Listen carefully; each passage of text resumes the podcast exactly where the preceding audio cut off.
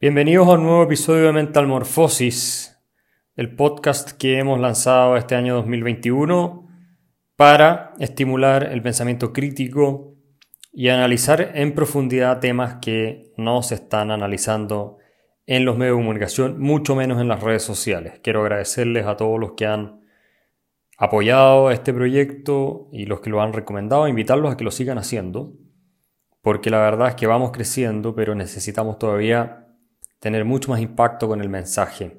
Así es que muchas gracias y sigamos trabajando. Los tiempos son difíciles y necesitamos armar una comunidad sólida de personas que crean en la libertad.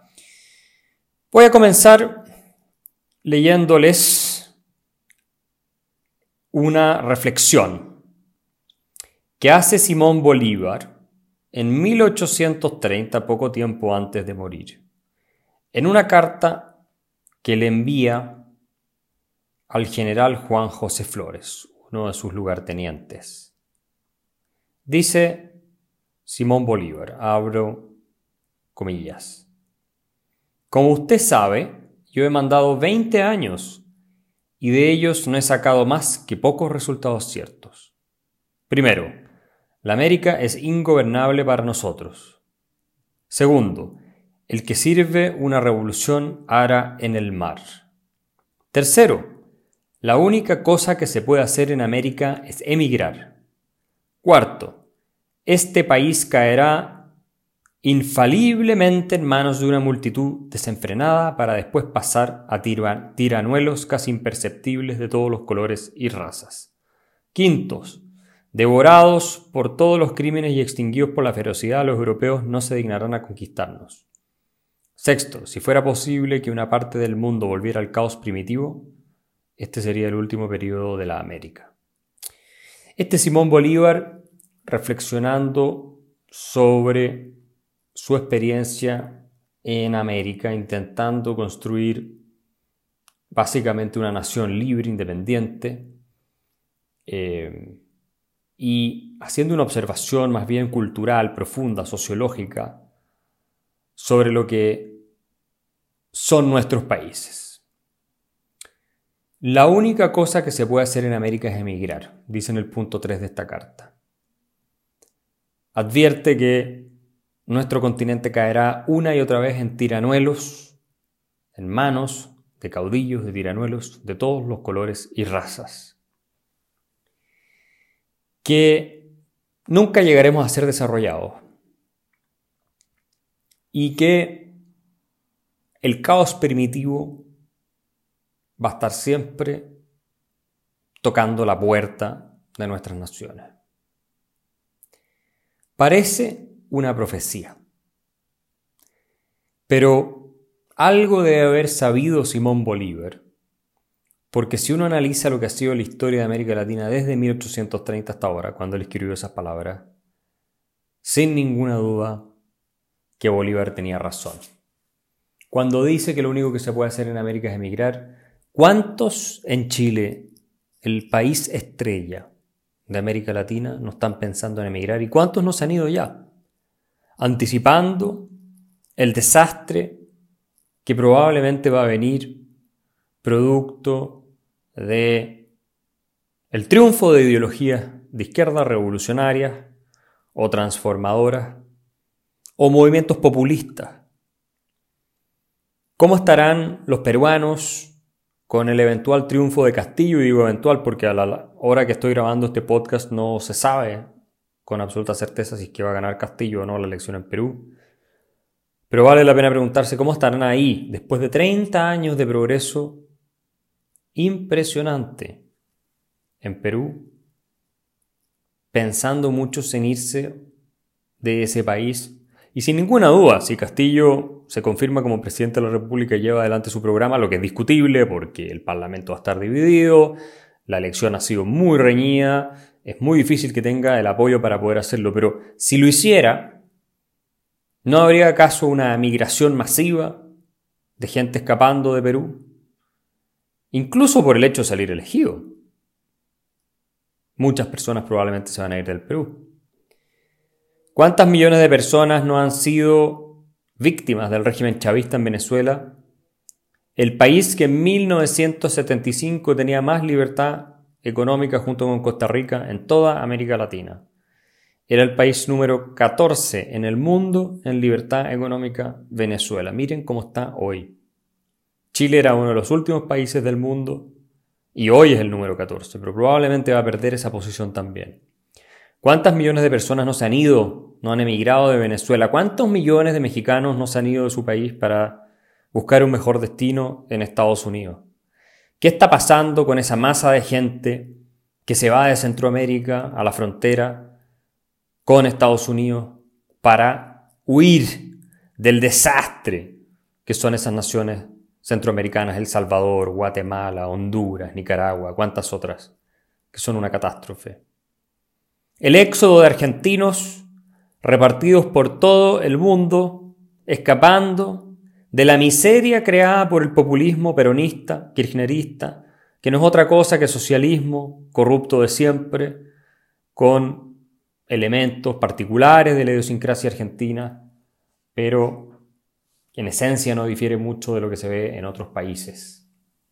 Colombia, con una crisis gigantesca con la posibilidad de tener a Gustavo Petro o el Chávez colombiano gobernando, prometiendo transformaciones profundas del orden económico y social, a pesar de todo el progreso que ha visto Colombia en las últimas décadas, que por supuesto le falta mucho por progresar, pero ahí están, con una crisis espantosa, parecida a la que tuvo Chile el año 2019, y una izquierda radical, otros tiranuelos de todos los colores y razas, amenazando con que se van a hacer del poder.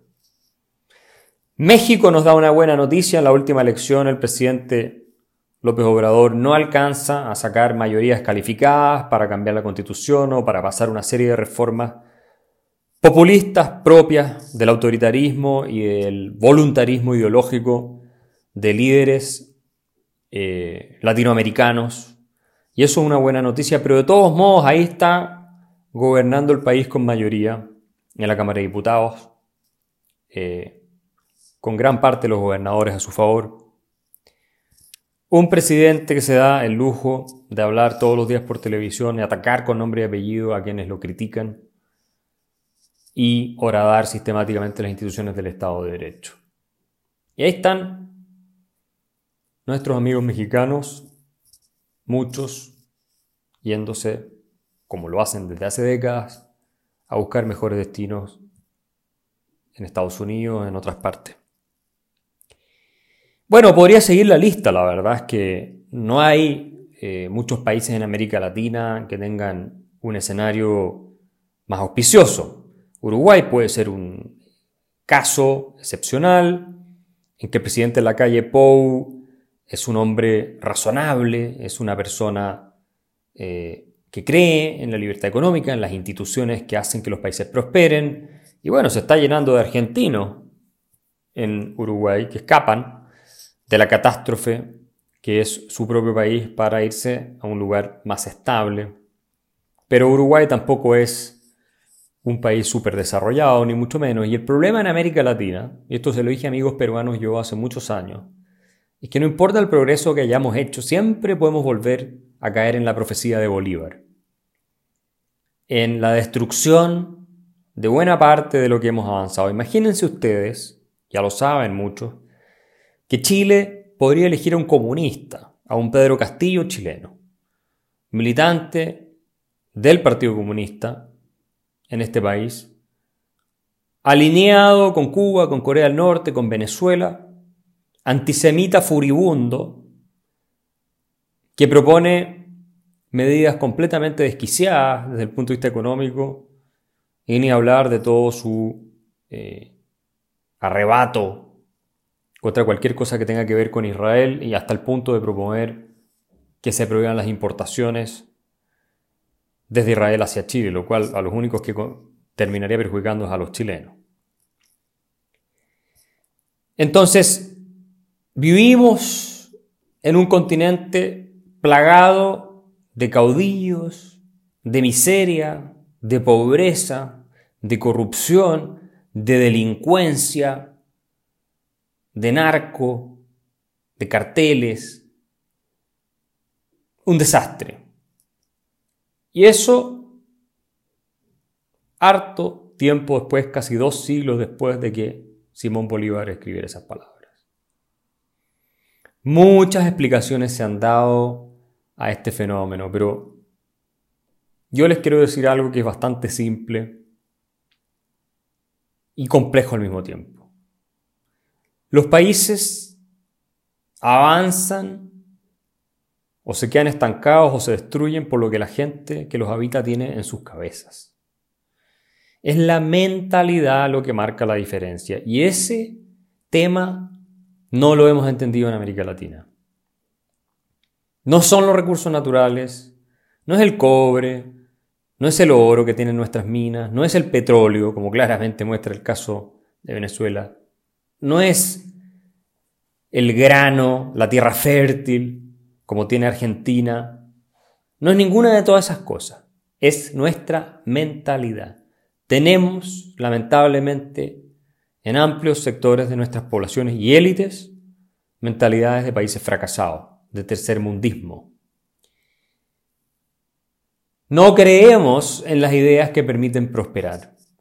Hay muchos estudios que muestran que las culturas individualistas, que valoran el éxito personal y donde el interés de cada sujeto en particular se prioriza, que esos son los países que llegan más lejos porque crean las instituciones que desatan las energías creadoras de sus eh, habitantes y por lo tanto terminan generando prosperidad universal, especialmente para los más desaventajados.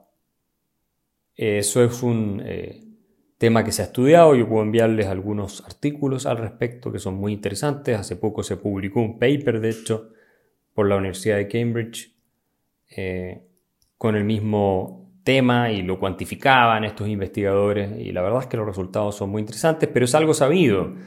El Nobel de Economía Friedrich von Hayek habló hace mucho tiempo ya de la relevancia de las ideas. John Stuart Mill, el filósofo británico, también lo decía en el siglo XIX. Eh, Ludwig von Mises, en fin, son muchos los intelectuales que han entendido la importancia de las ideas que predominan en una sociedad y los valores.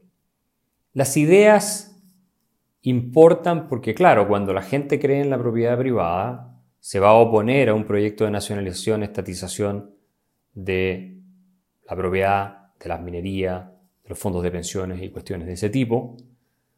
Y a la élite política probablemente ni se le ocurriría a la mayor parte avanzar en esa dirección si sabe que se va a enfrentar con un muro en la ciudadanía. Entonces el problema ideológico es esencial. Y el populismo en América Latina se encuentra indosolublemente ligado a ese problema ideológico. Nosotros hace un par de años con Gloria Álvarez publicamos el libro El engaño populista y abordábamos el fenómeno del populismo como un problema esencialmente ideológico en América Latina. Y que no es común que se trate desde esa perspectiva, porque normalmente se habla del populismo económico, que es toda esta cosa de gastar dinero, prometer derechos y beneficios a todo el mundo, eh, imprimirlo, ese, dinero para financiar el gasto, crear inflación, se habla de eso, o se habla del populismo como un fenómeno puramente sociológico, o como una patología política, o en el mejor de los casos, eh, como un producto relativamente cultural, pero la verdad es que el populismo es, ante todo, un asunto de ideas, de mentalidad. Y eso es extraordinariamente claro en el caso de América Latina. Yo les voy a enviar un capítulo de un libro eh, que escribí, eh, lo publicó Oxford University Press, está en inglés, sobre el asunto de el populismo en América Latina y lo que implica este eh, desde el punto de vista de sus orígenes ideológicos. Las instituciones se forman, toman determinado eh, cariz según cómo piensa la ciudadanía en general. Entonces, por un lado tenemos estas ideas, estas ideologías públicas, hay que quitarle todo a los ricos, hay que nacionalizar la minería, eh, creemos o no creemos en el derecho de propiedad, todo ese tipo de cuestiones. Y por otro, están los valores más profundos, los hábitos de comportamiento, ¿cierto? Hay culturas que desarrollan profundos hábitos de trabajo. Trabajar es algo bien visto, es algo eh, considerado eh, un valor social, es visto como una obligación moral, eh, en fin, es celebrado. Trabajar duro es celebrado y es esperado por el entorno. Por decir un caso de trabajo, ¿cierto? En América Latina no tenemos una fuerte ética del trabajo. Esto de hecho es uno de los indicadores que mide la competitividad según lo hace el World Economic Forum eh, casi todos los años. Y es uno de los aspectos que explica, ¿verdad? Nuestro atraso. O sea, no tenemos una concepción del trabajo como algo eh, demasiado importante o que nos defina como miembros de una comunidad, a diferencia de lo que pueden ser los países anglosajones o los países nórdicos. Y eso es un eh, problema, porque evidentemente al no tener una fuerte ética del trabajo, pero esperar vivir muy bien, creemos que la solución a nuestros problemas, más que pasar por resolverlos nosotros, dependen de un caudillo, de una autoridad o del Estado en abstracto. Nos gusta vivir bien sin trabajar, somos latinos, esa es la verdad. Incluso en Europa se encuentran estas diferencias. Los españoles, los italianos, los griegos, en parte también, hasta cierto punto, aunque no tanto los franceses, pero los eh, pueblos del sur de Europa, los portugueses, tienen una mentalidad similar. Y cuando ustedes tuvieron la crisis del euro, bueno, la gran discusión entre Alemania, Austria, los países del norte y del sur era, bueno, ¿Vamos a tener que financiar nosotros toda esta gente que no quiere trabajar? O sea, los, griegos tenían eh, condiciones de jubilación mucho mejores que los alemanes, sin haber sido ellos eh, ni siquiera cercanamente ricos como los alemanes.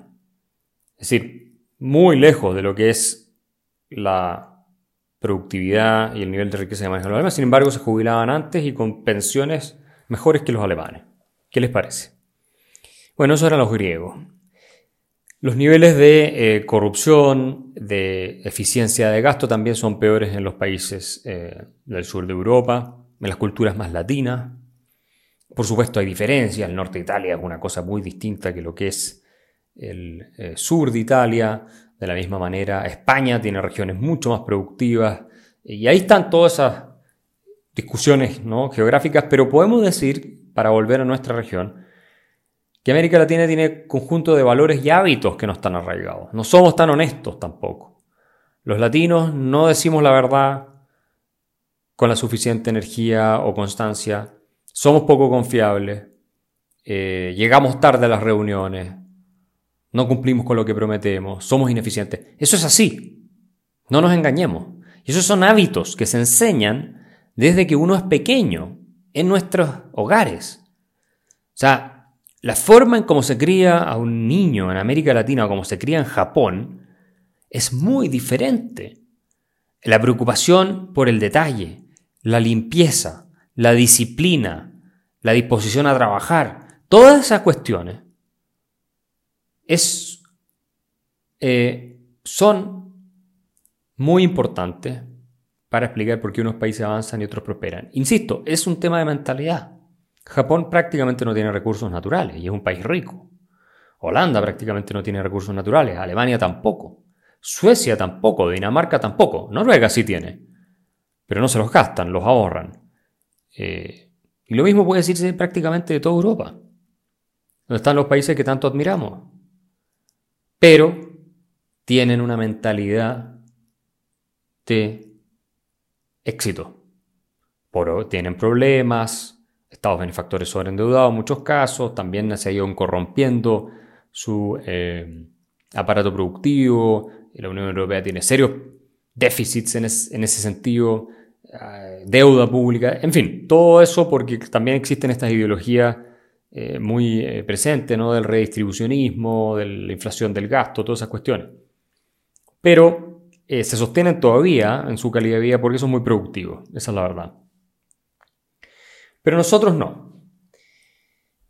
Y ahí hay algunos ingredientes que son típicos de la mentalidad populista, que nosotros lo tratamos en el libro eh, El engaño populista, donde hacemos en el primer capítulo lo que es la anatomía de la mentalidad populista. A mí me parece que hay que repasarlo porque estamos viendo que Venezuela sigue lo mismo de siempre, que Colombia puede caer en manos de un superpopulista, que Perú está a punto de caer en manos de otro, y así sucesivamente.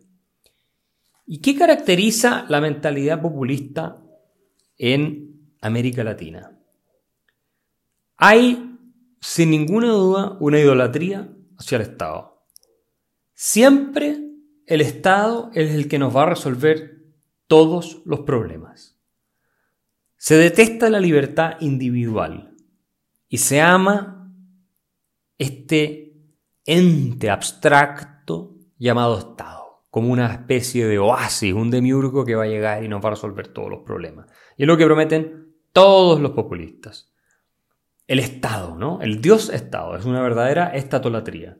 Este es un ingrediente esencial de la mentalidad populista latinoamericana, obviamente es parte de ideologías de izquierda, también de derecha, como el fascismo, si es que creemos que el fascismo es una ideología de derecha. Finalmente esa distinción entre fascismo y socialismo la verdad es que no tiene mucho sentido eh, desde la perspectiva de su esencia filosófica, pero se suele hacer. Eh, esa idolatría del Estado es propia eh, de los populistas de izquierda y de los populistas fascistas y es de la esencia de un Chávez, de un Fidel Castro, de un Evo Morales, de un Rafael Correa, de un Daniel Jadwe, en el caso de Chile de un Gustavo Petro. Y esto es en esencia, una cuestión eh, que nos acerca al populismo, eh, bueno, yo diría que de todo tipo, porque en general, salvo el populismo libertario, ¿no? Y a veces en el mundo anglosajón se habla de eso, y un populismo contra el Estado, en fin, pero el populismo continental europeo y el populismo latinoamericano tiene este componente de estatolatría y sobre todo de odio hacia el individuo, de colectivismo que es eh, muy presente y que le da una fuerza retórica importante y además eh, un poder destructivo enorme. Pueden escuchar la segunda parte de este podcast en mi Patreon, es www.patreon.com slash Axel Kaiser.